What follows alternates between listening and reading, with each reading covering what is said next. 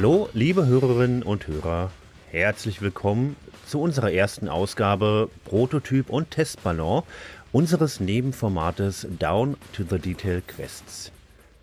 Für unsere Pilotfolge haben wir uns für den dritten Teil einer Reihe entschieden, dessen erster Teil ein Pionier im Genre der Schleichspiele war und es maßgeblich beeinflusst, wenn auch nicht unbedingt begründet hat für mich trotzdem der relevanteste Vertreter des Genres, auch wenn Marius jetzt beim Hören wahrscheinlich im Hintergrund schreien wird, Metal Gear Solid, du Vollidiot.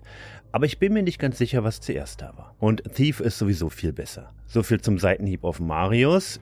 Wie ich es gerade schon erwähnt habe, es geht hier natürlich um die Thief-Reihe. Sorgt ein bisschen für Verwirrung, da in Deutschland Teil 1 und 2 eben unter Dark Project bekannt war, aber Teil 3 dann wieder Thief hieß. In diesem Spiel sind wir Garrett, ein Meisterdieb in einer mittelalterlichen Steampunk-Welt und werden durch eine Mischung aus Zufall und Prophezeiung immer wieder in die Rettung der Welt hineingezogen und leiten damit auch immer irgendwie ein neues Zeitalter ein.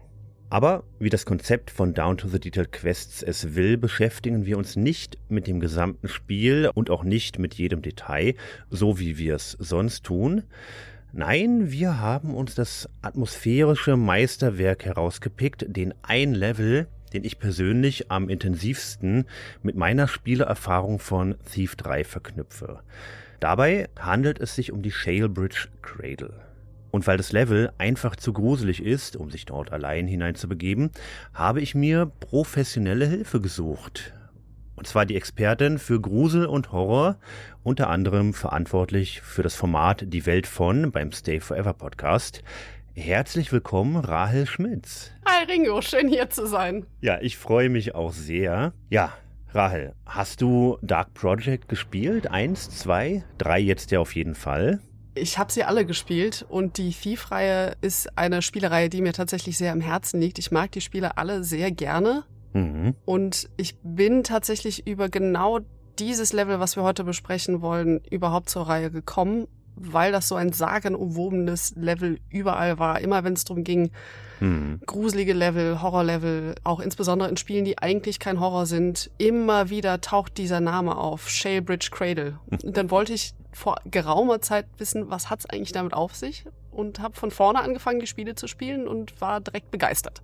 Ach, du hast nicht 1997 den ersten Teil gespielt? Es kann auch 98 gewesen sein. Ähm, da ich selber Baujahr 91 bin, nein. Zu dem Zeitpunkt war ich noch mit Doom beschäftigt.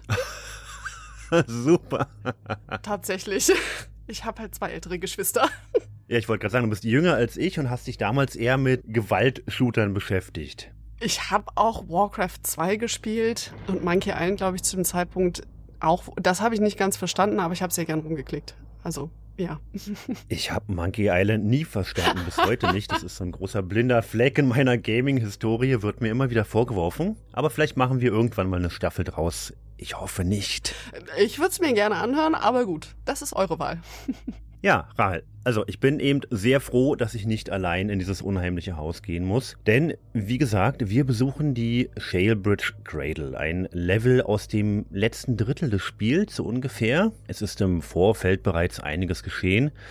Momentan sind wir auf der Spur einer alten Frau, welche die Glyphenmagie, die Magie dieser Welt, in der Thief spielt, beherrscht. Und zwar wie keine andere. Im Allerheiligsten der Hüter haben wir sie dabei beobachtet, wie sie mit der Macht der Glyphen Steinstatuen wiederbelebt. Why do I smell a rat?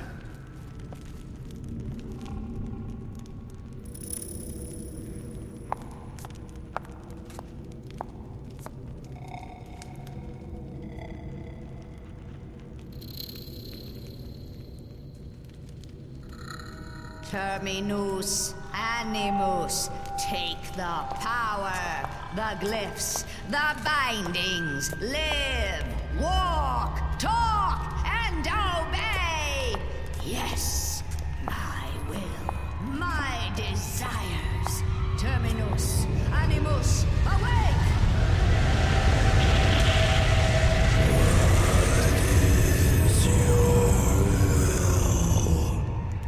Garrett is here among you somewhere. Seek, fetch, find him out. Crush him till breathing stops. Cut him till bleeding stops. Do not let him escape. Yes. I must leave you my helpers, my minions, my stone warriors, and secret myself away. Yes, must keep secret, must stay hidden a little while longer.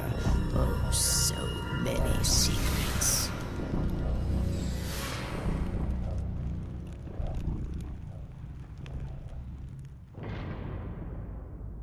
Sie hat uns dort so ein bisschen in die Falle gelockt. Sie scheint mehr zu wissen, als sie wissen sollte und hat dann so ein bisschen Jagd auf uns gemacht. Nachdem wir den bösen Steinstatuen entkommen sind, sendet uns das Spiel nun in das Stadtviertel Aldale.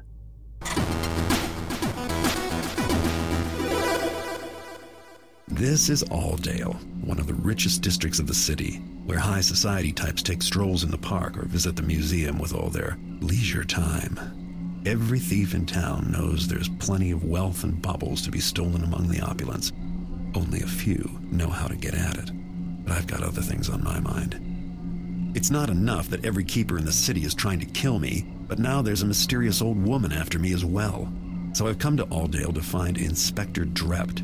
From what I've heard, he's obsessed with the fable of a murderous hag, and I'm sure there's a connection. I hope he has a lead for me, because if he doesn't, then I'm at a dead end.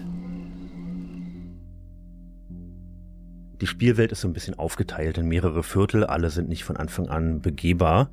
Ja, und das Stadtviertel Aldale ist so ein bisschen das Reichenviertel. Habe ich das richtig verstanden? Ich glaube ja. Ja, ja, ja, definitiv. Hm. Und hier suchen wir nach einem gewissen Inspector Drapt. Der geht momentan, beziehungsweise an sich schon sein ganzes Leben, einer Reihe von Morden nach, bei denen eine alte Frau, beziehungsweise eine Hexe gesehen wurde. Erste Anhaltspunkte dafür erfahren wir aus NPC-Gesprächen und Tagebucheinträgen in einer unserer ersten Missionen, und zwar in der St. Edgar's Cathedral. Die Mission hast du ja sicherlich auch gespielt, Rahel.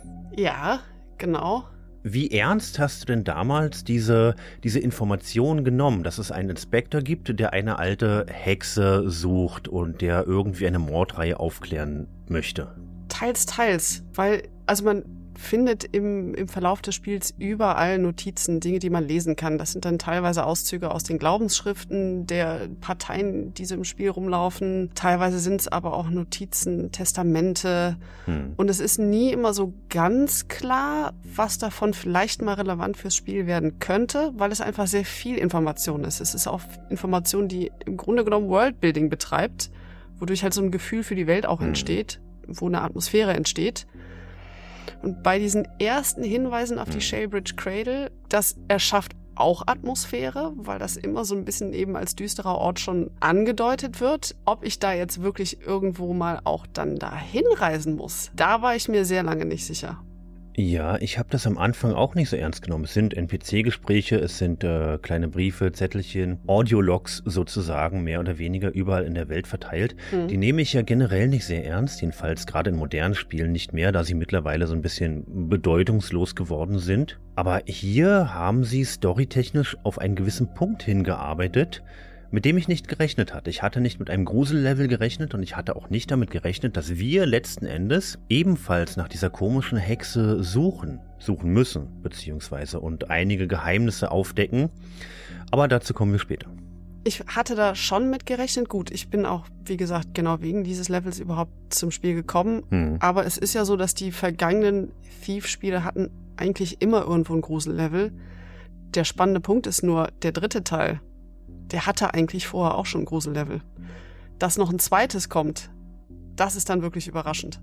Ach, welchen anderen Level fandest du denn gruselig? Das Zombie-Schiff. Och, ne. Ja, also ich würde jetzt nicht sagen unbedingt, dass es Horror ist, aber ich sag mal, die Schuldigkeit von dem, was man vom Spiel erwartet, die wäre damit getan gewesen. Ja, ja, das Schiff ist für mich eher so ein kleiner Appetit, haben nicht mal wirklich ein Level. Wir mussten ja das Spiel nochmal komplett oder fast komplett durchspielen, um zum Shalebridge Cradle Level zu kommen. Und natürlich auch nochmal das Schiff. Ich bin da durchgerannt mhm. mit meinen Weihwasserfiolen, hab die den Zombies vor die Füße geschmissen und hab irgendwann durch Zufall das gesuchte Buch gefunden. Und das war's. Ja. Ich fand es nicht mehr gruselig. Ja, ich hab's anders gespielt. Es hat schon eine dichte Atmosphäre. Es ist. Ja, das stimmt weißt du, es ist so ein verlassenes Schiff, wo Zombies drauf rumlaufen. Das macht schon was her.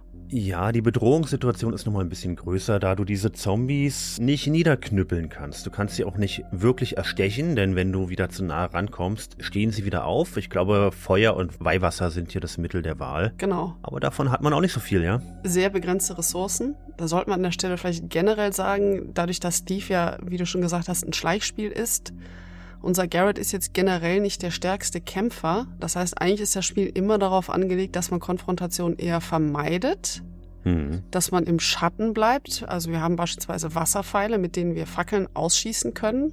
Dann haben wir mehr Schatten, super, dann sehen uns auch weniger Leute.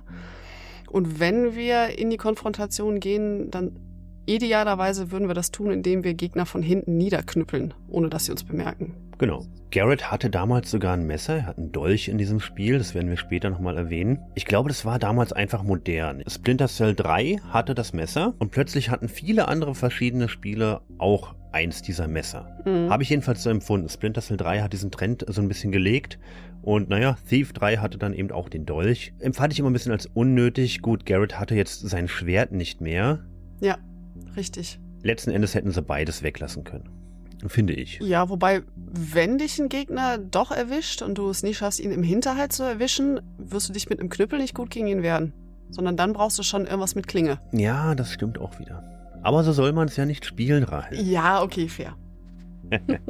okay, jetzt sind wir ein bisschen abgeschweift. Ähm, besagter Inspector Drapt, dessen Büro wir eben in der St. Edgar's Cathedral finden, ist Teil des sogenannten Hameritenordens. Ein Orden religiöser Fanatiker. Inspector Drapp steht aber scheinbar so ein bisschen außerhalb dieses Ordens als selbstständig denkendes weniger dogmatisches Wesen sozusagen. Wir treffen ihn später noch. Ja, und dieser Inspector Drapt ist eben besessen, davon einer Hexe aus einem alten Kinderreim nachzujagen. Wir bekommen diese Informationsfetzen durch NPC-Gespräche aber eben auch durch ein Tagebuch in seinem Büro. Er hat hier in der Kathedrale ein Zimmer und aus seinem Tagebuch können wir erlesen, dass er manchmal daran zweifelt, ob diese Hexe überhaupt real ist. Es ist schon so lange her, dass er sie gesehen hat, scheinbar im Kindesalter, aber dann besinnt er sich wieder in seinem eigenen Tagebucheintrag. Nein, er zweifelt nicht, führt er weiter aus. Er will Gerechtigkeit für seine alte Freundin namens Laurel. Wer das ist, wissen wir natürlich noch nicht. Des Weiteren gibt es einen Untersuchungsbericht über die verschiedenen Morde, die über längere Zeiträume stattgefunden haben. Inspector Drapt scheint hier eine Art Muster zu erkennen. Es gab einen Fall vor 30 Jahren, dann ein, sechs Jahre später. In beiden Fällen wurde die Haut der Opfer entfernt und eine alte, gebeugte Frau in der Nähe gesehen. Ist ein bisschen dünnes Muster, muss ich sagen, gerade weil die Zeiträume so groß sind. Ja, definitiv. Und das ist auch ein Punkt, äh, auf den ich später nochmal zurückkommen würde. Ah ja, sehr schön. Aber auf der Suche nach weiteren Informationen, wie gesagt, führt uns unser Weg nun in den Stadtteil Alldale, das Reichenviertel. Hier hat Inspector Drapt, ich bin mir nicht sicher, entweder ist es ein Zweitbüro oder sein Wohnsitz. Der Zugang ist recht unauffällig, ein beleuchtetes Fenster, gekennzeichnet mit einer Insignie der Hammeriten. Wenn wir uns diesem Fenster nähern, setzt eine Videosequenz ein. Und ich muss ganz ehrlich sagen, hätte hier keine Videosequenz eingesetzt, hätte ich diesen Zugang niemals gefunden. Äh, geht mir genauso. also es war ein bisschen ein Regelbruch im Spiel. Er war nicht sonderlich gut mhm. gekennzeichnet, so wie sonst im Spiel die Dinge schon mal gekennzeichnet sind. Genau, es ist immer so ein, so ein, na, wie soll ich sagen, so ein blaues Wabern über benutzbaren Gegenständen. So ein blauer Film liegt drüber. Mhm. Obwohl ich sagen muss, in der Mod, wir haben ja eine gemoddete Version benutzt, du wahrscheinlich auch. Ja, du meinst wegen des Schlosskrankens, ne? Ja, ja, aber auch, weil man ansonsten immer an Leitern hängen bleibt. ja, richtig. Und hier haben sie diesen Film sozusagen, der über benutzbaren Gegenständen liegt, äh, verändert verändert von blau zu braun. Es ist immer noch erkennbar, aber es ist nicht mehr so aufdringlich blau. Das stört so ein bisschen die Immersion, finde ich. Das habe ich tatsächlich aber nicht. Bei mir ist es immer noch blau. Dann hast du was falsch gemacht, Rahel. Vielleicht hast du irgendwie anders gemoddet als ich. Ich habe es faul gemacht und so, eine, so ein komplett Overhaul benutzt, der alles so ein bisschen verbessert. Oh, ich kann dir gar nicht mehr sagen, was ich gemacht habe, denn äh, zufälligerweise war Thief bei mir auf dem Rechner schon seit einigen Jahren noch installiert. Ah, okay. Ich habe mir damals auf jeden Fall einen Patch zugelegt, mhm. aber mehr weiß ich nicht mehr. Na, bei mir war es das sogenannte Sneaky Upgrade. Ich habe gerade nochmal nachgeguckt. Sehr passend. Damit läuft und damit läuft es ganz hervorragend.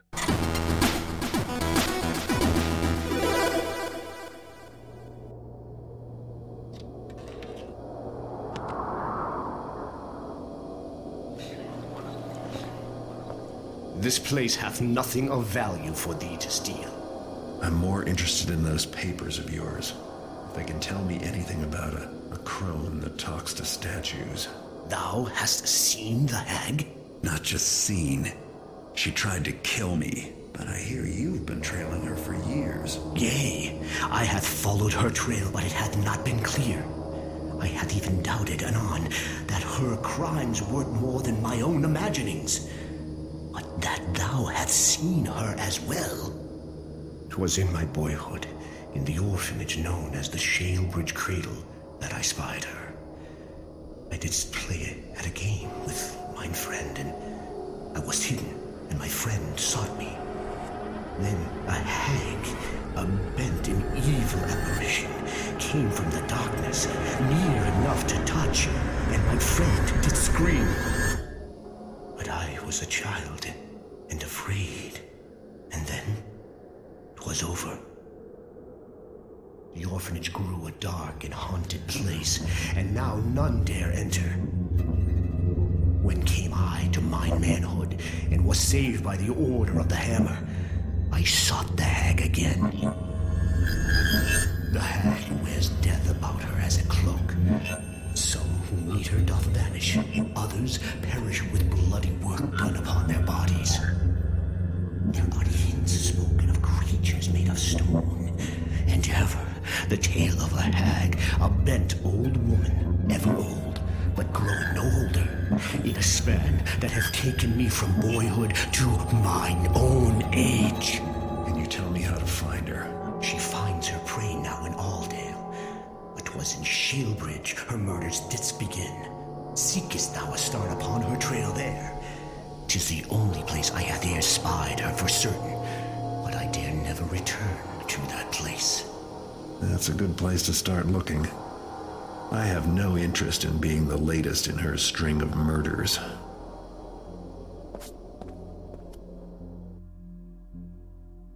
Ja, Drapt ist zum einen überrascht, uns in seinem Büro vorzufinden, zum anderen geradezu erleichtert, dass es noch jemanden gibt, der die Hexe gesehen hat. Denn, wie bereits erwähnt, zweifelte Drapt schon so ein bisschen nach all der vergangenen Zeit, was er dort als Kind gesehen hat. Hier erzählt er Garrett die Geschichte von seiner Begegnung mit der Hexe, als er und seine Freundin Laurel bei der Shalebridge Cradle, damals ein Waisenhaus, Verstecken spielten. Die Hexe tauchte plötzlich aus den Schatten auf und nahm das Mädchen mit.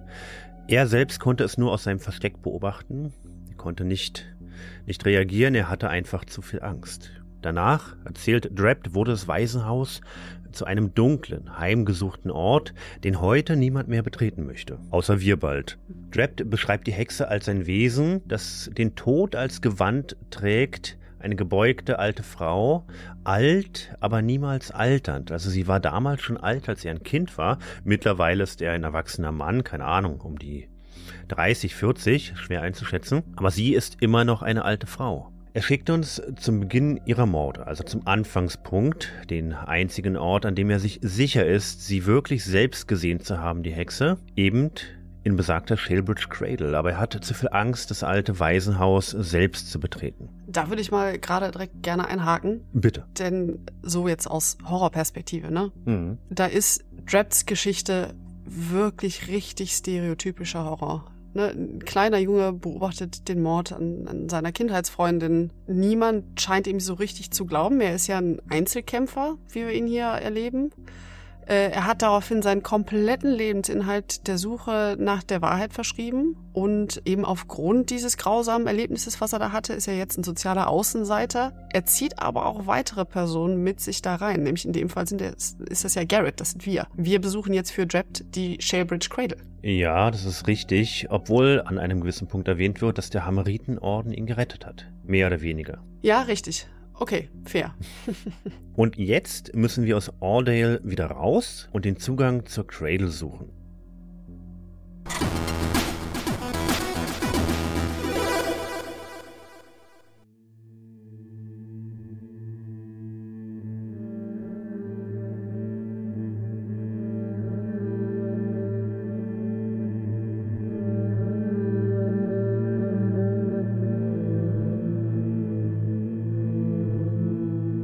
Ich glaube, wir laufen im Spielverlauf schon einige Male daran vorbei. Ja.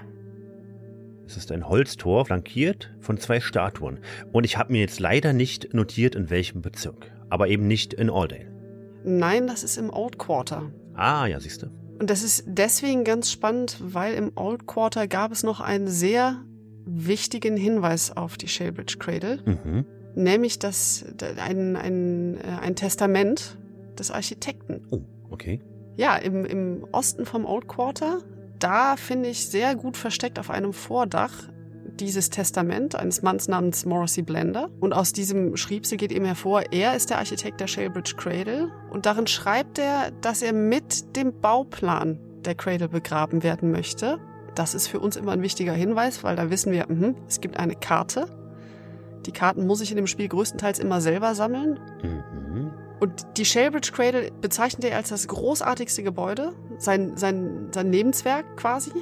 Und er wünscht sich für sein Begräbnis, dass jemand ein paar nette Worte über die Shaybridge Cradle sagt und auch über das erhabene Design des Gebäudes. Er ist also sehr offensichtlich ganz begeistert davon. Und dann kommt noch so ein wichtiger Hinweis. Er schreibt nämlich, wo er begraben werden möchte. Hm. Nämlich in den Katakomben der Hamariten. Damit kriege ich den wichtigen Hinweis, wo ich jetzt die Karte finden kann. Diese Katakomben der Hamariten, muss man sagen, die ist auch schon ein etwas unheimlicher Ort, denn da laufen auch wieder überall Zombies rum. Ja, ja, das ist richtig. Und nicht nur Zombies, auch diese unheimlich gruseligen, untoten Hamariten. Ja, genau. Oh Gott, die so schreien. Die so schreien, genau.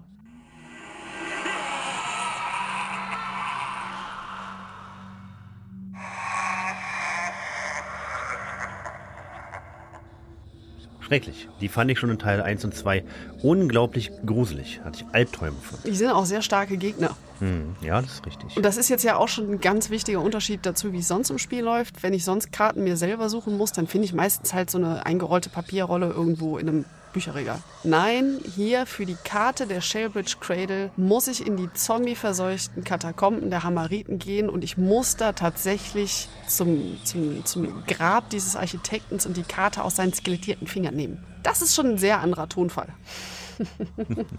ja, aber das, das passt doch. Die Katakomben sind unter Fort Ironwood. Genau, ja. Da bin ich mehr oder weniger aus Versehen reingegangen auf der Suche nach irgendwas anderem. Wahrscheinlich, wie es weitergeht. Ich hatte ja Thief 3 Ewigkeit nicht mehr gespielt und wusste nicht mehr genau wohin. Und ja, ich glaube, ich habe diese Karte durch Zufall gefunden. Und diesen Brief dieses Architekten leider nicht und auch nicht gelesen. Na, dann weißt du jetzt, was drin steht. ja, das ist sehr schön. Ich meine, man kann daraus schließen, dass das Gebäude mal einen sehr anderen Anfang hatte, als das, was wir so hm. aus den anderen Gesprächen in der Stadt und von Draps Erzählung heraushören. Hm. Ja, das stimmt. Vielleicht bevor wir mal so richtig in die Cradle einsteigen, in das Level, würde ich noch ganz kurz sagen, wie ich das Level eigentlich gespielt habe. Ich habe mich nämlich sehr stark auf Storytelling und das Setting an sich konzentriert. Also sprich, welche Geschichte erzählt mir Level und Setdesign, welche Schlüsse kann ich daraus ziehen? Ähm, wie werden dafür eben dann auch Spielmechanik und Player Agency, also sprich die Möglichkeiten, die ich habe, eingesetzt. Das ist so ein bisschen der Fokus, den ich gelegt habe und ich glaube, das wird man an einigen Stellen auch heraushören. Ja, einen ähnlichen Fokus habe ich natürlich auch gelegt. Hauptsächlich damit, dass ich auf einfach gespielt habe, weniger Gegner. Ich auch. weniger Konfrontation. Es war fast ein bisschen zu wenig, muss ich sagen. Da kommen wir, glaube ich, zum Schluss in unserem Fazit noch zu. Ah ja, okay. Ja, gut. Dann gehen wir jetzt zurück zum Zugang zur Shalebridge Cradle. Wie gesagt, ein großes Holztor, flankiert von zwei Statuen. Wir betreten das Tor, eine Ladezeit folgt.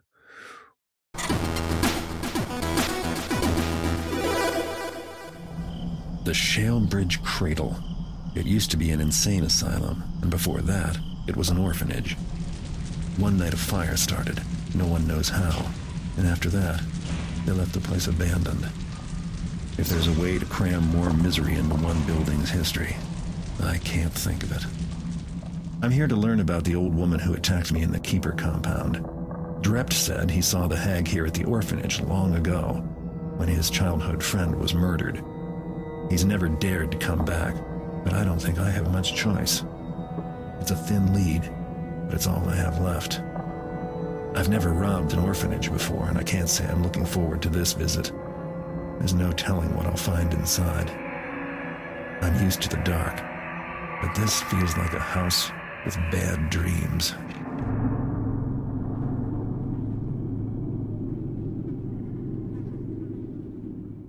Wir landen direkt auf dem Gelände der Cradle, nicht direkt im Gebäude. Hatte ich damals anders erwartet, aber gut, macht sich so wahrscheinlich viel besser.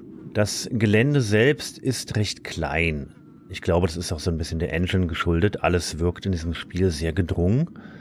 Es musste ja damals auch auf, ich glaube, auf der Xbox 360 laufen. Ich hoffe, ich erzähle da keinen Unsinn, aber es musste eben auch auf den, auf den Konsolen laufen. Deshalb gab es hier einige Limitierungen der Engine. Ja, wie gesagt, das Gelände ist sehr klein, ist von hohen Mauern umgeben, übertrieben hohe Mauern. Ich weiß nicht, sie sind ja, die sind ja zehn Meter hoch. Mhm. Und der riesige Gebäudekomplex der Cradle liegt eben direkt vor uns. Er ragt in die Höhe, wirkt erdrückend und bedrohlich. Der Wind pfeift und es liegt so ein Wehklagen in der Luft, was natürlich überaus passend ist. Ich finde schon allein diesen ersten Blick, den ich auf die Cradle kriege, als ich auf dem Geländer bin, sehr beeindruckend, weil das ist eine Froschperspektive. Also ich krieg als allererstes, wie ich in dieses Level reingeworfen werde, den steilen Blick nach oben auf diese riesige auf dieses riesige Gebäude. Dahinter ist der wolkige, neblige Nachthimmel. Es vermittelt ehrlich gesagt schon so ein bisschen das Gefühl von Kräftemessen, mhm. weil ich bin wirklich winzig klein im Verhältnis zu dieser riesigen Cradle, die dann auch noch von diesen Steinmauern umgeben ist, wo ich das Gefühl habe, ich komme hier gar nicht mehr raus. Das ist ein sehr klaustrophobisches Gefühl. Ja, ja, das ist richtig. Das Kräftemessen findet ja später noch statt, mehr oder weniger, in der Cradle, auf mehreren Ebenen sozusagen aber dazu erzählen wir dann später mehr. Mhm. Ja, aber du hast schon recht, bei solchen Mauern fragt man sich, ob man hier wieder rauskommt, aber auch, was hier drin gehalten werden soll. Wir sollen ja offensichtlich rausgehalten werden. Es ist ja alles verschlossen und vernagelt. Aber was soll drin gehalten werden? Das ist immer so ein bisschen meine größte Angst. Was wartet dort auf mich? Welcher Horror? Welche Viecher? Mhm. Die Cradle ist ein massiver Steinbau mit Schindeldach, Säulen und Erkern. Ich finde, so eine Mischung aus viktorianischer und neugotischer Architektur. Mit einem Hauch von Jugendstil. So in den Fenstern trifft es eigentlich ganz gut. Ah, sehr schön. Ja, der Haupteingang ist mit Brettern vernagelt. Hier stehen überall knorrige Bäume. Efeu rankt links und rechts des Haupteinganges hoch. Das Gelände ist verwaist. Es gibt linker Hand einen Brunnen. Hier können wir ein paar Wasserpfeile einsammeln. Wenn wir weiter nach links gehen, ist der Weg hier eine Sackgasse. Hier führt das Gelände uns nicht weiter. Ich kriege aber wohl schon ein bisschen einen Eindruck vom Gebäude. Ja, das stimmt, von der Größe des Gebäudes. Obwohl solche Level von innen irgendwie immer größer aussehen als von außen. Ja, das stimmt. Und ich würde jetzt auch nicht unbedingt sagen, dass ich später, als ich drin war, außen und innen miteinander zusammensetzen konnte. Aber ich sehe schon mal, ah, guck mal, da gibt's einen großen Balkon. Hm. Der steht so auf Steinsäulen, da kann ich drunter durchlaufen. Hm. Und ich kriege generell das Gefühl, dass es eigentlich ein sehr geradliniges Gebäude ist das hat wirklich nur rechte Winkel von außen. Mhm. Und das werde ich auch später innen drin feststellen. Aber ansonsten fand ich ehrlich gesagt vom Außenset hier am spannendsten, wie neblig alles ist. Das ist was, das hat es vorher in diesem Spiel noch nicht gegeben, dass ich auf einmal so eine begrenzte Sicht habe, weil Nebel überall rumwabert. Oh, da muss ich einwerfen, dass mein Mod das wahrscheinlich ausgeschaltet hat. Ich denke, die Sichtweitenbegrenzung soll hier auch wieder Performance bringen. Es hat natürlich auch Atmosphäre, aber ich hatte diesen massiven Nebel nicht. Ich konnte komplett überall hingucken. Eigentlich ein bisschen schade, ja. Ah, okay. Ich fand's nämlich großartig, weil du auch nie so richtig erkennen kannst, ist das jetzt noch Nebel oder sind das schon Wolken oben im Himmel? Also beispielsweise, wenn ich an der südwestlichen Ecke stand, wo auch der Brunnen war und dann in Richtung von diesem Balkon geguckt habe, wo du sagst, da kommt eine Sackgasse, ich kann das Ende nicht erkennen. Ich kann eigentlich nur die vorderen Steinsäulen erkennen und um dann festzustellen, dass es eine Sackgasse ist, muss ich wirklich bis zu diesen Steinsäulen hinlaufen. Ah ja, gut, siehst du, da habe ich mir selbst ein bisschen Atmosphäre genommen. Naja, ist ja nicht so schlimm. Eine Sache, die ich noch sehr wichtig finde, die Fenster von der Shellbridge Cradle sind alle hell erleuchtet. Sind sie das, ja? Die sind alle hell erleuchtet, als ob da drin nicht brennen würde. Das sind nur diese ganz schmalen, vergitterten Fenster, wie Schießschächte hm. fast. Also auch da wieder, also es, es fühlt sich ein bisschen wie ein Gefängnis an, mhm. aber sie sind von innen hell erleuchtet. Die sind genauso hell wie auch dieser wolkenumtriebene, mondlichtbeschienene Nachthimmel. Da bin ich mir nicht sicher, ob sie nicht einfach die Standardversatzstücke aller Fenster genommen haben, die wir auch in der Stadt finden. Denn die sind ja alle irgendwie weiß. Genau. Sind alle irgendwie heller leuchtet. Ich bin mir nicht sicher, inwiefern das jetzt Absicht war und uns vielleicht sagen soll, oh, da wohnt noch jemand, da ist Licht an. Wenn es keine Absicht war, ist mir das sehr egal, weil es ist ein hervorragender Effekt. ja, das ist richtig. Ja, wie gesagt, links kommen wir nicht weiter. Wir müssen nach rechts am Haupteingang vorbei und den Zugang zum Keller suchen. Und das ist ja immer was Schlechtes. In den Keller gehen, in Computerspielen. Ich hatte hier gleich ein sehr ungutes Gefühl. Ja. Denn es fühlte sich hier plötzlich, als ich dann runtergegangen bin in den Keller, nach Survival Horror an. Das wusste man damals nicht. Aber hier mit meinem Vorwissen war das gleich irgendwie so Survival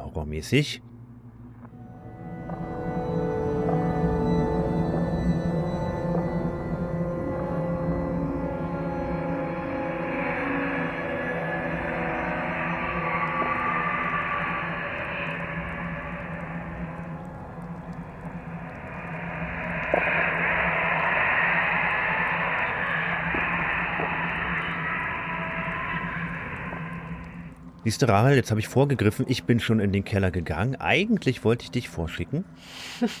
Aber gut. Das ist ja nett hier. jetzt sind wir eben schon beide unten. Und was hier unten am ehesten auffällt, ist das, was wir hören, die Soundkulisse. Es ist ein unangenehm lautes Wehklagen. Es gibt hier gequälte Schreie, verdrehte und verzerrte Stimmen, die durch die Luft flüstern. Es ist hier sehr unruhig, obwohl niemand dort ist. Es gibt ein Klopfen, es gibt eben dieses Flüstern. Es wirkt alles so poltergeistmäßig. Direkt nachdem ich durch die Falltür gegangen bin in den Keller, wird auch erstmal dieses Heulen vom Wind lauter. Mhm. Klar, das kann jetzt auch was mit einem Windzug zu tun haben, aber es ist sehr paradox. Sobald ich in den Keller gehe, wird die Soundkulisse merklich lauter. Mhm, ja, das ist richtig. Ich musste echt runterregeln. Es war anstrengend. Es hat natürlich Survival-Horror typisch so einen inneren Druck aufgebaut.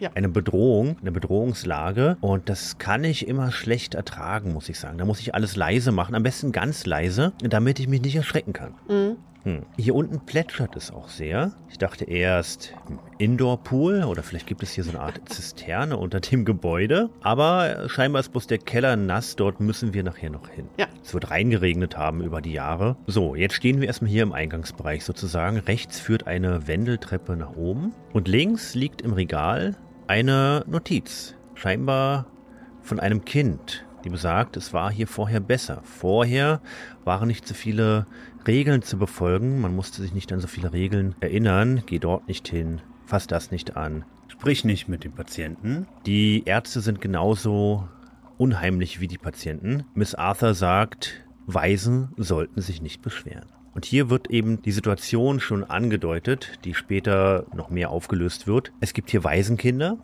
und es gibt scheinbar Patienten und Ärzte. Genau. Vom Namen her Shalebridge Cradle würde es definitiv auf ein Waisenhaus hin, hinweisen, also Cradle im Sinne von Wiege. Hm. Jetzt kann ich mich natürlich schon fragen, wo kommen auf einmal die Patienten her? Ja, Neubelegung, ja, so ist das manchmal. Ja. Wohin ja. mit den Patienten, wenn nicht ins Waisenhaus? Genau. Ja, aber dazu kommen wir dann später noch. Rechts führt eine Wendeltreppe nach oben, wie gesagt. Die lassen wir aber erstmal links liegen. Ja, ich würde sagen, wir gehen noch tiefer. Wie gesagt, wir können weiter in den Keller, wir können tiefer in den Keller, wir können dem Plätschern so ein bisschen folgen. Wir folgen auch den rostigen Rohren, die hier unten sich an den Wänden entlang schlängeln.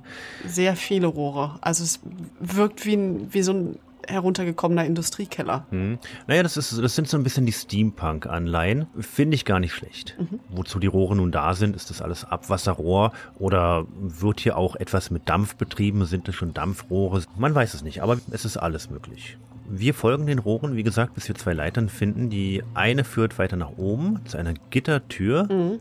Die können wir kurz besuchen. Wir können ganz kurz nach oben gehen und bemerken, dass sie von einem Hebel geöffnet wird. That didn't work. Maybe there's a fuse box in the basement. Aber es gibt keinen Strom. Also gehen wir wieder runter, tiefer nach unten. Und hier steht das Wasser, ich würde sagen, knöchelhoch in allen Räumen, in allen Gängen. Ich hätte sogar gesagt höher. Also mir kam es eher wie Knie hoch vor und für mich wirkte dieser Keller regelrecht geflutet. Ja, das, das kann durchaus sein, weil ich immer geschlichen bin. Ja, doch, stimmt. Wenn Garrett hockt, wird sein Hintern definitiv nass. Ja, einigen wir uns auf Knie hoch. Wir folgen dem überfluteten Gang und finden am Ende einen Raum mit einem Generator und einer, ja, durchgebrannten Sicherung. It's burned out. They must have kept a spare fuse somewhere. Und das sind eben, wie gesagt, diese Steampunk-Anleihen, die, die vermischen eben so rudimentäre, moderne Technik mit Mittelalter. Das fand ich schon in den Vorgängern immer toll. Diese seltsamen Generatoren, die flackernden Lichter, dieser, dieser Hauch von Moderne, aber eben so, so grob, so mittelalterlich, hat mir immer sehr gefallen. Ja, ja, definitiv. Und mit dieser durchgebrannten Sicherung ist auch jetzt schon sehr klar, wie es weitergehen muss. Ich kriege jetzt auch ein neues Missionsziel, nämlich mhm. finde eine Ersatzsicherung. Aber ich würde sagen, wir schauen uns noch ein bisschen weiter hier unten um. Mir ist übrigens aufgefallen, dass hier unten quasi auf der tieferen Etage vom Keller, da werden diese geisterhaften Geräusche, diese Soundkulisse, die wird noch einmal lauter. Das kam mir auch so vor. Ich dachte, ich habe mich so ein bisschen geirrt, weil ich ja meinen Sound runtergeregelt habe. Aber ja, das kann durchaus sein. Vielleicht haben die Patienten hier unten mehr gelitten als oben. Man weiß es nicht. Ich finde auf jeden Fall hier unten ein paar Hinweise auf die Patienten nämlich relativ nah beim Generator finde ich ein Dokument und das ist eine Patientenakte und zwar vom Fall Nummer 7, eine Person namens C. Pins. Und daraus geht so hervor, dass diese Patientin äh, sehr apathisch war, dass sie dann in die Obhut eines Dr. Hanscomb gegeben wurde dass sie wahrscheinlich nie wieder nach Hause wird können, weil sie ähm, in irgendeiner Weise in einem Mord involviert war. Es geht aus dieser Akte nicht wirklich hervor, ob sie jetzt eine Täterin, eine Zeugin war. Und dann wird noch dieser seltsame Hinweis gemacht, dass sie hin und wieder mit ihrem Vogelhaus, das sie wohl besitzt, auf den Balkon der Cradle darf. Genau, klarer Rätselhinweis für später. Genau. Ja, scheinbar auch eine sehr junge Patientin, das wird ebenfalls erwähnt. Ja, richtig, genau. Ich meine, auch hier wieder, das ist, das passt irgendwie alles super zum Ton des Levels. Wir haben eine psychisch labile Person, es wird Mord erwähnt, kryptische Botschaften stecken darin, es werden finstere Geheimnisse angedeutet, die irgendwie so unter der Oberfläche, unter diesem Anschein brodeln. Die wichtigste Frage für mich ist natürlich, warum liegt dieses Dokument hier unten im Keller vom Keller? Hm, Im Keller vom Keller finde ich gut. Das ist unklar. Da will ich jetzt auch noch nicht vorgreifen. Wer es hier runtergebracht haben könnte, müssen wir nachher nochmal aufgreifen. Gerne. Wenn wir dem Gang in die andere Richtung folgen, kommen wir in einen Raum mit Regalen in denen ominöse Fläschchen stehen und es gibt ja auch einen Stahlkäfig. Das erinnert jetzt schon so ein bisschen an die Psychiatrie des frühen 20. Jahrhunderts, wie so vieles hier uns daran erinnern wird. Mhm. Aber es gibt hier keine Sicherung. Ich dachte, ach, hier hinten finde ich auf jeden Fall die Sicherung, aber da habe ich mich falsch erinnert. Und es gibt eine weitere Notiz. Fall Nummer 6, F. Topper, hysterisch von der Stadtwache eingeliefert, klammert sich an eine Urne, nennt sich selbst Mama. In der Urne ist wahrscheinlich ihr eingeäschertes Kind. Sie ihr zu nehmen resultiert immer in Selbstverletzung. Sie darf die Urne zu ihrem wöchentlichen Spaziergang im Garten bei sich tragen und die experimentelle Hitzetherapie wurde genehmigt. Das sind doch gute Nachrichten für die arme Patientin. Und auch hier wieder ein klarer Rätselhinweis für später. Das können wir uns dann alles zusammenreimen, was wie wo zusammenhängt.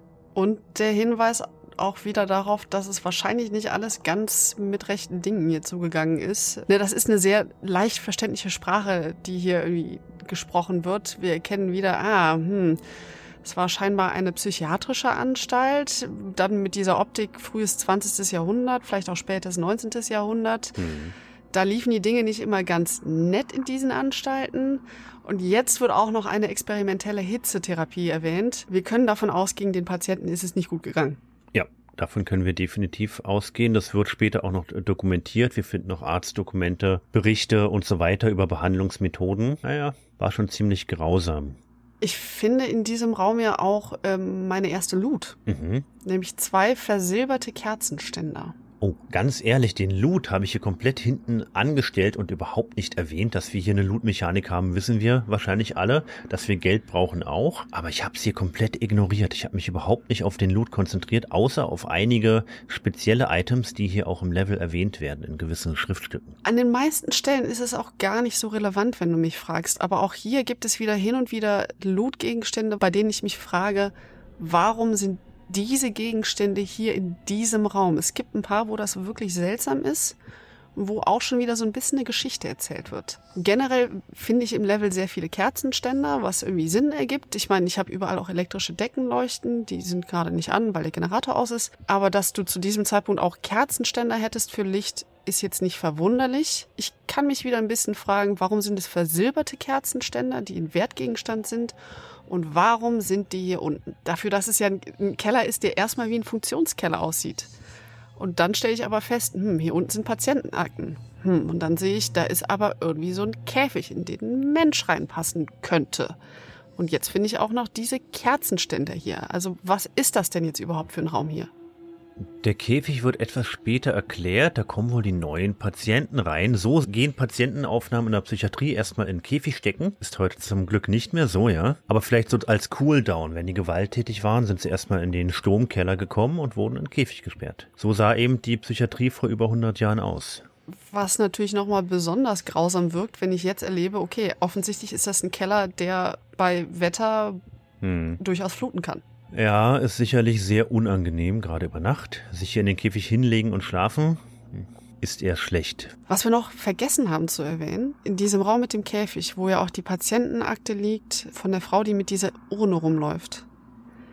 Wenn man sich in der Nähe vom Dokument aufhält, hört man auch so so so ein Schreien von einem Baby.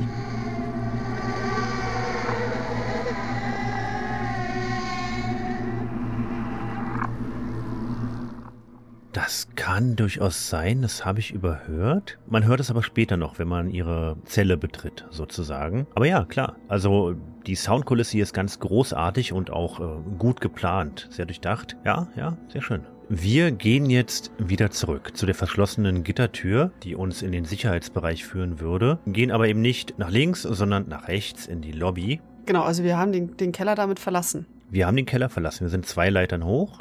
Ja. Wir sind im Erdgeschoss sozusagen, ja? Genau. Wenn wir hier dann nach rechts blicken, erschrickt man vielleicht kurz, denn es gibt hier ein Gesicht an der Wand. Es ist natürlich nur eine Verzierung, es ist ein kindliches Engelsgesicht. Steinmetz arbeiten an der Wand, aber man erwartet hier vielleicht keine Gesichter, die einen aus der Dunkelheit angucken, obwohl man es eigentlich doch erwarten sollte, ja. ja. es ist, äh, dieses Motiv wird mir im Level auch immer wieder unterkommen. Alles Türdurchgänge, äh, Wände, überall habe ich dieses Engelsgesicht. Mhm. Was natürlich sehr herrlich zu diesem gruseligen Ton der gesamten Shalebridge Cradle passt. Von hier aus kommen wir dann in die Lobby, so nenne ich es jetzt mal. Es gibt auch überall verrostete Schilder über den Räumen, neben den Durchgängen, die immer besagen, wo wir jetzt sind, zur Orientierung für den Spieler. Ja. Und ich fand, die Lobby sieht sehr nach Tim Burton-Film aus. Ich verstehe, was du meinst. Ja, das war für mich eben wieder dieser steampunkige, viktorianische bis hin zu Jugendstil. Aber ja, also wir haben eine Glaskuppel an der Decke, durch die Licht reinfällt. Übrigens bei mir ist auch die Lobby wieder ein ganz kleines bisschen neblig. Hm. Sprich, ich habe ein diesiges Licht, ein sehr weiches Licht, auch sehr wenig Licht. Es fällt nicht viel Licht herein und die Lampen sind ja wie gesagt nicht an. Wenn ich erstmal nach oben gucke, sehe ich auch da wieder überall diese verzierten Metallgitter ja, genau, genau. Und diese Metallgitter, die du gerade erwähnt hast, und das Licht, das halt von oben hier hineinscheint, malt so ein Bild aus Schatten auf dem Boden. Und es wirkt fast wieder lebendig, lebendige Schatten. Also ich, ich weiß auch nicht, ich habe mich hier sehr an Tim Burton-Film erinnert. Gerade an Edward mit den Scherenhänden, dieses gruselige Haus auf dem Hügel, in dem er gewohnt hat. So generell von der Architektur gibt es hier sicherlich Parallelen. Mhm. Auch die beiden verschnörkelten Treppen, die ja. aus der Lobby rausführen, nach links und rechts auf die erste Etage. Das sind solche Metalltreppen mit so dünnen, verschnörkelten Geländern. Auch das sehr Tim Burton. Und was da nicht so ganz so passen will, ist für mein Empfinden zumindest dieser Tresen in der Mitte des Raumes. Also man muss sagen, das ist ein achteckiger Raum. Er ist nicht wirklich rund. Ich hätte gesagt, er ist achteckig. Und diese, diese Form, die wird durch die Deckenpfeiler, wird die durchaus aufgegriffen, durch diese verzierten Metallgitter. In der Mitte des Raums habe ich aber einfach einen relativ groben Tresen, rund, der durch sehr schlichte, aber dicke Metallgitterstäbe gesichert ist. Also der hat im Prinzip nur eine Durchreiche. Und das ist dann so ein richtig schnörkelloser Mittelpunkt von diesem eigentlich sehr schick gestalteten Raum. Ja, ich bin mir nicht sicher, ob das die Limitierung der Engine ist. Bin mir nicht sicher, wie sehr die Engine runde Räume darstellen kann. Hm. Das mag sein, aber ich finde schon so, so ein bisschen optisch, man könnte vergessen, in welcher Art vom Raum man wäre, wenn nicht eben dieser gesicherte Tresen in der Mitte wäre. Ja, naja, es ist halt die Lobby. Wir haben die Lobby von hinten betreten sozusagen. Wenn wir jetzt hier weiter geradeaus gehen, kommen wir zu der vernagelten Ausgangstür.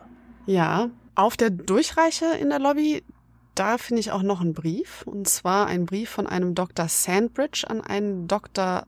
Ranker oder auch Ranker, würde ich behaupten. Das ist ähm, ein etwas deutsch klingender Name, wo ich auch schon überlegt habe, hm, ist das jetzt wieder so ein bisschen Storytelling hier, gerade mit so Patientenexperimenten? Hm, möglich. Naja, wie dem auch sei. Was Dr. Sandbridge hier schreibt an seinen Kollegen, ist, dass ähm, sie alle sich einig sind, dass Lobotomien eine Möglichkeit sind, die aggressivsten Fälle, die sie so haben, zu besänftigen und damit auch das Aufruhrproblem, das sie scheinbar haben, zu lösen.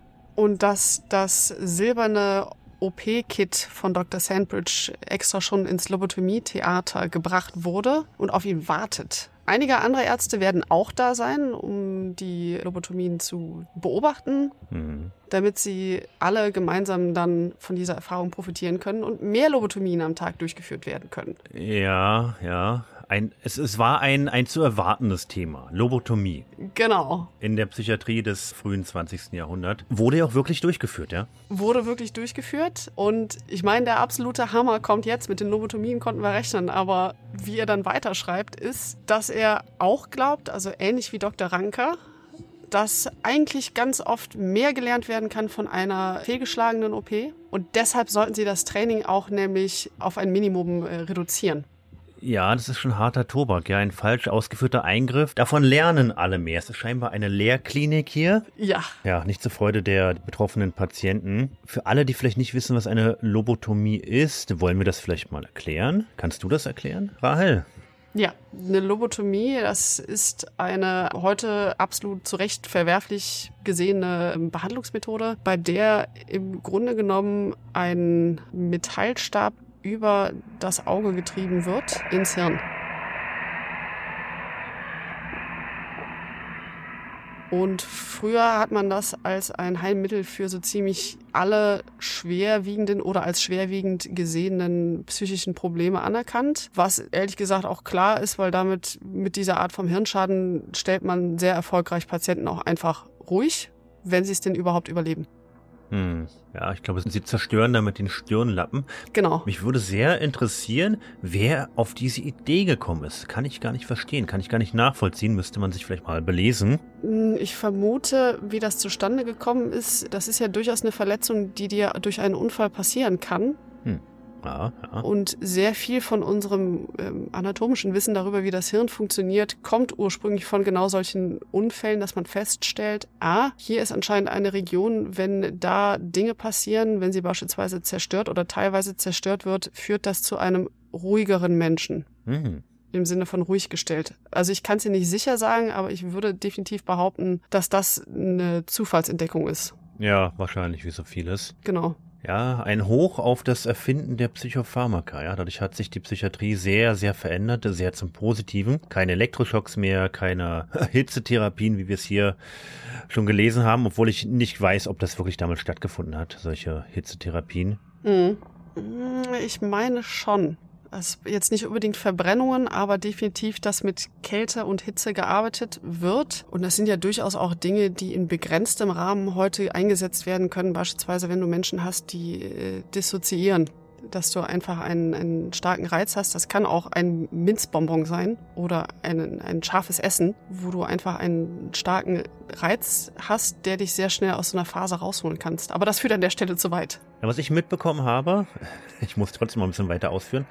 Ja. Am Anfang meiner beruflichen Laufbahn, ich arbeite in einem äh, Wohnheim für psychisch Kranke, ah, ja. dass es die, die EKT noch gibt, also die Elektrokrampftherapie. Ja. Die gibt es heute noch. Ja. Und es gibt hin und wieder Erfolge. Es ist keine Garantie, dass sich dadurch irgendwas verändert. Ich weiß nicht, in der Hirnchemie. Mhm. Aber hin und wieder wird von Erfolgen gesprochen. Jetzt muss man sagen, äh, wie das heute durchgeführt wird, ist natürlich auch sehr anders, als das früher war ja, und wie es ja. in der Popkultur dargestellt wird, wie es ja auch später in diesem Level dargestellt wird. Hm. Nee, man kommt nicht auf so einen, einen elektrischen Stuhl wie bei Hinrichtungen. nee. Nein, das ist richtig. So, gut genug Grausamkeiten ausgetauscht. Ich habe noch ein kleines, aber wichtiges Detail aus dem Brief. Ja, bitte. Nämlich nachdem Dr. Sandbridge abgehandelt hat, dass ja diese äh, falsch durchgeführten Operationen eigentlich ganz sinnvoll sind, ähm, da geht er gar nicht mehr weiter drauf ein. Also die Patienten sind ihm offensichtlich relativ egal, sondern die letzten Sätze verbringt er eigentlich damit, begeistert von Dr. Rankers persönlichem, diesem, diesem silbernen OP-Kit zu reden äh, und wie schick das denn ist und dass es bestimmt ganz wertvoll ist und dass er die Patienten das nicht sehen lassen soll oder sie nicht wissen lassen soll, dass es aus Silber ist, weil sonst wird es nachher noch verschwinden. Da kann ich natürlich jetzt zwei Schlüsse draus ziehen. Erstens, irgendwo wird es das zu klauen geben für Garrett. Und zweitens, diese Ärzte sind auch ganz schön hinter Kohle her. Ja, auf jeden Fall. Wer sich ein silbernes Lobotomie-Kit leisten kann, der muss auch Geld haben. ja. Eine Spezialanfertigung. Sehr schön. Genau. Wie gesagt, in der Lobby gibt es zwei Treppen. Eine führt, also zwei Wendeltreppen. Eine führt nach links, eine nach rechts. Lass uns mal die linke Treppe nach oben nehmen. Das trifft sich oben sowieso alles. Mhm. Wenn wir die Treppe hochgegangen sind, gibt es weiter links einen großen Schlafsaal mit weitgehend matratzenlosen Gittergestellen der Betten teilweise in Reihe und Glied, teilweise wild aufeinander gestapelt, so poltergeistmäßig, würde ich ja glatt mal behaupten. Mhm. Geradezu kann man eine Truhe öffnen und rechts vom Eingang gibt es einen Kamin. Der ist noch im Bettenzimmer, in der Bettenhalle. Er ist betretbar, also wir können in den Kamin reingehen. Er ist nicht befeuert, aber wir können hier nicht hochklettern. Ja, das ist was, wo du es gerade sagst, das habe ich ganz vergessen zu sagen, als wir noch draußen an der Cradle standen mit der sehr hohen Steinmauer. Garrett kann an Steinwänden hochklettern. Ja. Das kann aber dieser Steinmauer nicht. Ja, das stimmt. Und auch in der Cradle selbst gibt es sehr viele Stellen, wo man sonst erwarten würde, hier könnte ich eigentlich hochklettern jetzt. Und es geht nicht. Das heißt, es wird da so ein bisschen eine Spielmechanik, auf die ich mich vorher verlassen habe, wird hier ausgesetzt. Ja, aber damit hätten wir wahrscheinlich einiges ad absurdum getrieben. Gewisse Dinge umgangen, ja, ja, ist richtig. Sicherlich. Aber auch hier wieder, ne? Ich werde an der Stelle ein Stück weit ähm, wird mir ein Teil von meiner Player Agency genommen und damit werde ich ein Stück auch erstmal entmächtigt. Aber das passt ja zum Level, dass du ein bisschen entmächtigt wirst. Sehr gut. Genau. Wenn ich mich recht erinnere, ist draußen auf der Mauer, dort sind auch solche Metallstreben, Metallspitzen, über die Garrett auf keinen Fall rüberkommen kann. Also wozu hochklettern? Ja, wozu es probieren? das stimmt. Zu diesem Schlafsaal, den du gerade beschrieben hast, da war mir beim Spielen was Seltsames aufgefallen, äh, wo ich mir auch wieder nicht sicher war, ist das Absicht oder ist euch beim Leveldesign ein Fehler unterlaufen? Aber da gibt es ein paar Fenster, die sind an der Stelle, wo keine Fenster sein könnten. So wie ich dann vorher durch den Gang gelaufen bin, zeigen die Fenster streng genommen auf diesen Gang. Sie sind aber trotzdem erleuchtet, als ob sie nach draußen schauen würden. Und ich sehe definitiv keinen Gang dahinter. Also generell durch die Fenster kann ich nicht durchgucken. Aber das war sehr merkwürdig, was das erstmal bei mir so vom, vom, von der Orientierung ausgelöst hat. Das hat mich sehr erinnert an den Film Shining, an den Stanley, Stanley Kubrick-Film, wo auch sehr gezielt ein Set so gestaltet wurde, dass es keinen Sinn ergibt, wo Türen sind, wo keine sein sollten, wo ein Flur zu kurz ist. Das sorgt für ein starkes Gefühl der Desorientierung. Und das habe ich definitiv im ganzen Shalebridge Cradle Level gehabt. Das liegt teilweise auch daran, dass man permanent die Richtung wechselt, dass die Flure fast nie geradlinig sind, sondern immer um Ecken führen. Aber die Orientierung ist echt nicht leicht. Hier könnte man sich streiten. Absicht der Leveldesigner, um uns die Orientierung zu nehmen und das Bedrohungsgefühl hochzuhalten, oder Limitierung der Engine, große Räume darstellen zu können. Ja. Da bin ich mir nicht sicher. Es gibt in der Cradle ab einem gewissen Punkt auch eine Ladezeit. Ja. War die bei dir noch da? Du läufst in einen blauen Nebel, wir werden das nachher nochmal kurz erwähnen, und kommst in den zweiten Bereich der Cradle. Das heißt, die haben das Level getrennt, weil die Engine es scheinbar nicht effektiv darstellen kann. Auf PC damals sicherlich, aber eben nicht auf den Konsolen. Was meine Mod gemacht hat, das Sneaky Upgrade, ist diesen Levelübergang fließend gemacht. Es gibt keinen Nebel. Das ist ein Level. Das fand ich sehr schön. Oh, spannend. Ja. Aber als ich an dieser Stelle vorbeigelaufen bin, dachte ich, verdammt nochmal, irgendwas war doch hier, irgendwas war doch hier, hier ist irgendwas anders.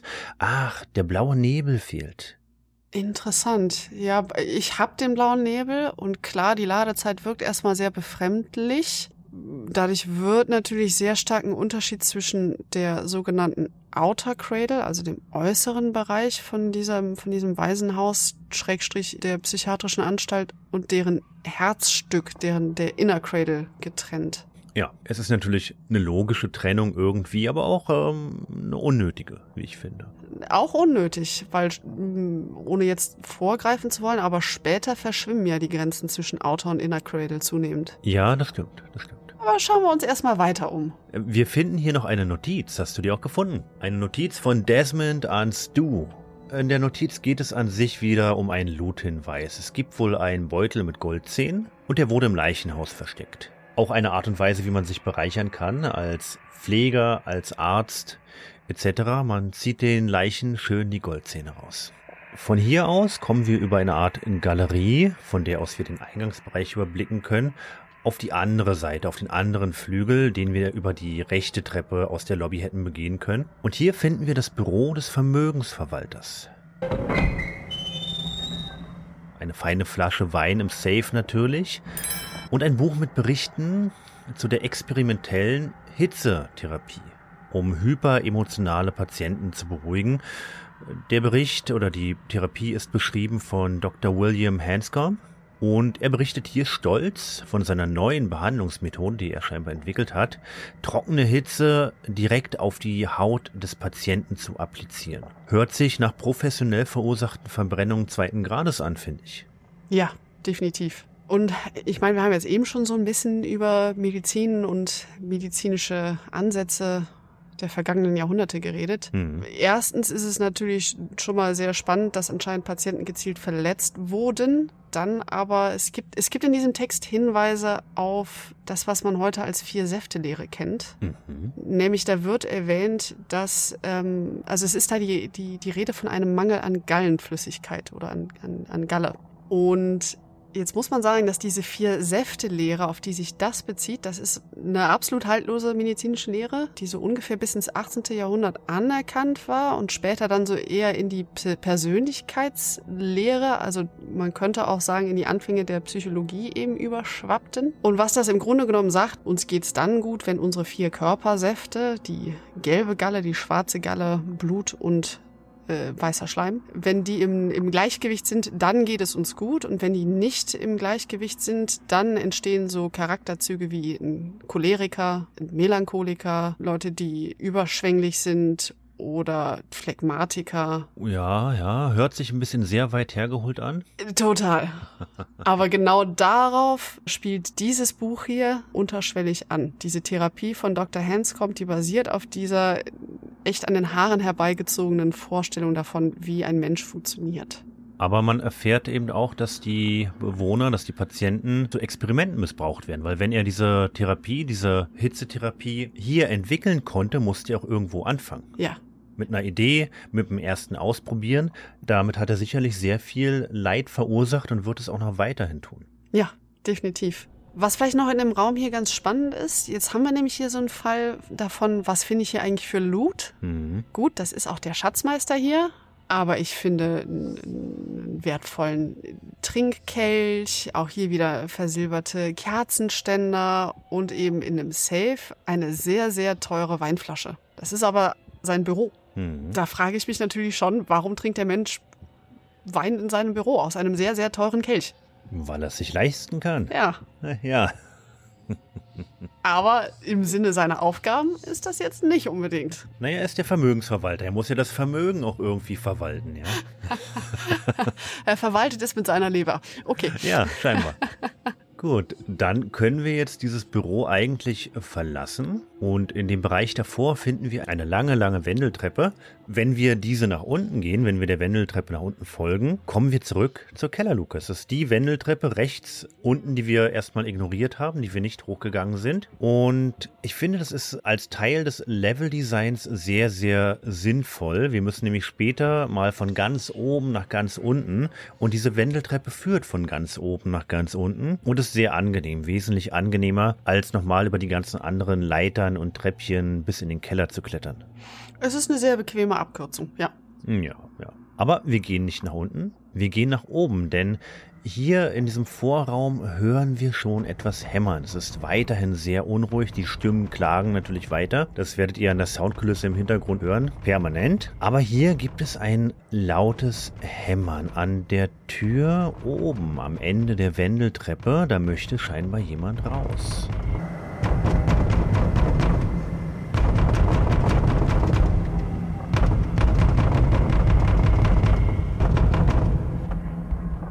Ich muss auch immer sagen, es ist unglaublich, wie mutig, ich nenne es mal mutig, vielleicht ist es aber auch emotional abgeflacht, Garrett ist. Ich hätte diese Tür nicht geöffnet. Auf keinen Fall. Wenn es da klopft von innen und jemand raus will, dann mache ich doch das nicht auf. Auch wie, wie unbeeindruckt er ist von dieser ganzen Soundkulisse, von diesem Grusel, von diesem Wehklagen und auch später von allem, was noch auf ihn zukommt. Beeindruckend, aber auch vielleicht ein bisschen bedenklich. Ja, wobei am Ende des Levels bin ich mir nicht sicher, ob er da immer noch ganz so cool ist. Als ich die Tür zum Dachboden öffne, hört das Rütteln und Klopfen ganz plötzlich auf.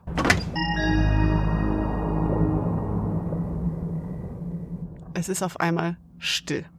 Und ich kann mich in Ruhe umgucken. Also dieser, dieser Dachboden, ne, es ist ein hölzerner Dachstuhl, überall sind schwere Holzbalken, aber ich habe trotzdem eigentlich eine sehr klare Sicht.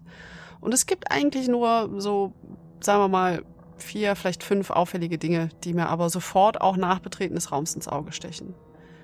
Direkt gegenüber der Tür sehe ich eine Holzkiste, auf der liegt irgendwas, wie ich aus der Ferne erkennen kann. Ähm, als ich näher rangehe, stelle ich fest, das ist die Sicherung. Das heißt, hier oben auf dem Dachboden ist die Sicherung, die ich für ganz unten, für den unteren Kellerbereich brauche. Neben dieser Kiste auf dem Boden ist ein großer dunkler Fleck. Das könnte Blut sein. Genau. Eher schräg gegenüber auf der linken Seite von der Tür. Da scheint das Mondlicht auf ein Porträt, was da so an einer anderen Kiste lehnt. Und das war's auch schon. Mehr gibt es hier nicht. Ich kriege aber direkt bei Betreten auch ein neues Missionsziel. Ausgerechnet da, wo das Klopfen aufgehört hat, kriege ich das Ziel. Untersuche das Klopfgeräusch. Schön. Ja, das haben wir damit mehr oder weniger gemacht, ja? Streng genommen, ja. Als Garrett sich das Bild ansieht, es ist ein benutzbarer Gegenstand, erkennt er das kleine Mädchen auf dem Bild. She looks familiar. It's that keeper translator girl. But that can't be. This portrait must be as old as the building. Er kennt sie als die Übersetzerin in den Hallen der Hütergilde. Das erklären wir später noch ein bisschen mehr. Wir wollten nicht zu sehr ins Detail gehen und jetzt die komplette Hütergilde auseinanderklamüsern. Aber Garrett erkennt dieses Mädchen. Und das ist schon ein bisschen seltsam, da das Porträt alt ist. Und das Mädchen nicht. Auf dem Bild sehen wir dieses Mädchen, wie es auf einem Stuhl sitzt. Es ist eigentlich ein ganz simples, klassisches Porträt. Sieht nicht sonderlich aufregend aus, nur eben mit dem Mädchen kann irgendwas nicht stimmen. Mhm. Dadurch, dass ich mir das Bild jetzt angeguckt habe, also damit interagiert habe, wird ein Event getriggert. Mhm. Nämlich auf einmal leuchtet eine sehr grelle Lichtkugel über diesem Blutfleck auf dem Boden auf. Dahinter erkenne ich auch den Schatten eines kleinen, kleinen Mädchens. Und diese Lichtkugel fängt mit einer Mädchenstimme an, mit mir zu sprechen. I can hear you breathing. Nobody here in the cradle does that anymore. How did you get in? My name is Laurel. Something changed when you saw my picture. That's why you can hear me now. I want to leave here, but I can't. The cradle won't let any of us go. Will you help me?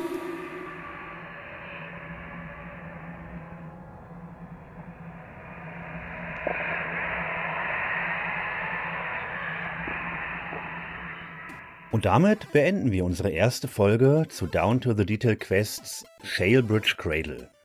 Ich hoffe, es hat dir genauso viel Spaß gemacht wie mir, Rahel. Sehr. Sehr schön. Tja, dann freut euch aufs nächste Mal. Bis dahin, ciao. Bis zum nächsten Mal.